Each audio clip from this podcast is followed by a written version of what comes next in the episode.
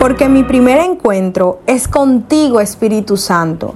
Qué maravilloso es poder terminar una semana cargada de enseñanzas de nuestro Señor a través de la maravillosa historia de Gedeón. Hoy vamos a seguir compartiendo en jueces capítulo 6, pero esta vez del verso 17 al 24. Y dice así, si de verdad cuento con tu favor, respondió Gedeón, muéstrame una señal para asegurarme de que realmente el Señor es quien habla conmigo. No te vayas hasta que traiga mi ofrenda. Él respondió, Aquí me quedaré hasta que regreses. Entonces Gedeón fue deprisa a su casa, asó un cabrito y horneó pan sin levadura, con una medida de harina.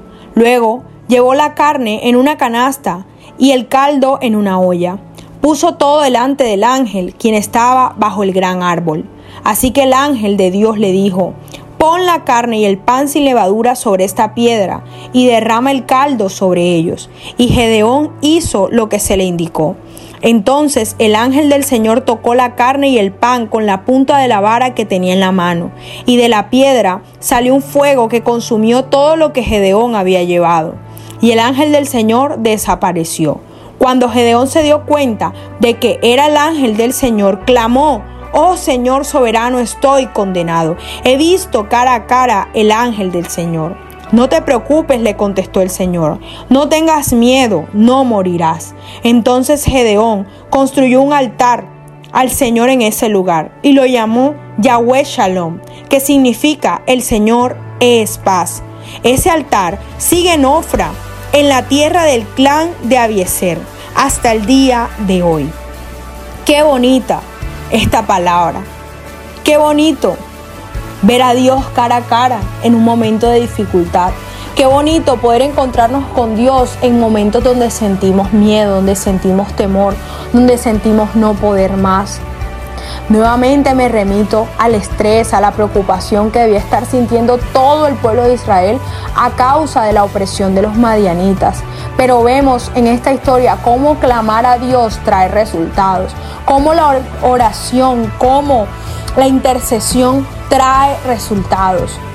En primer lugar, el pueblo de Israel decidió clamar a Dios y él respondió a través de un profeta. Y luego Gedeón se atreve a clamar y a decir, Dios, si de verdad eres tú, muéstrame una señal. Y no solo le mostró una señal, tuvo un encuentro cara a cara con Dios en esa ofrenda.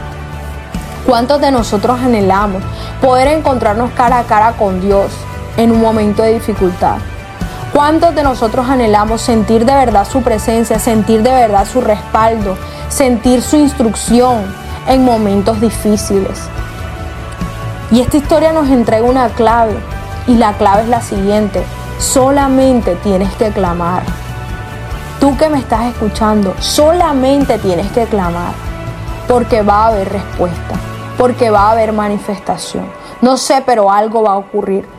El reto en esta mañana es que de tu boca pueda salir tu necesidad, que tú te puedas postrar, que tú te puedas humillar y reconocer, Dios te necesito. Dios, lléname. Dios, quiero sentir tu presencia. Dios, que en mi vida tú estés manifestado, Señor. Tenemos que reconocerlo, tenemos que pedirlo y muy seguramente como Gedeón le veremos actuando en nuestra vida, le veremos actuando en nuestra familia, le veremos actuando en nuestro trabajo, porque Él es fiel y justo.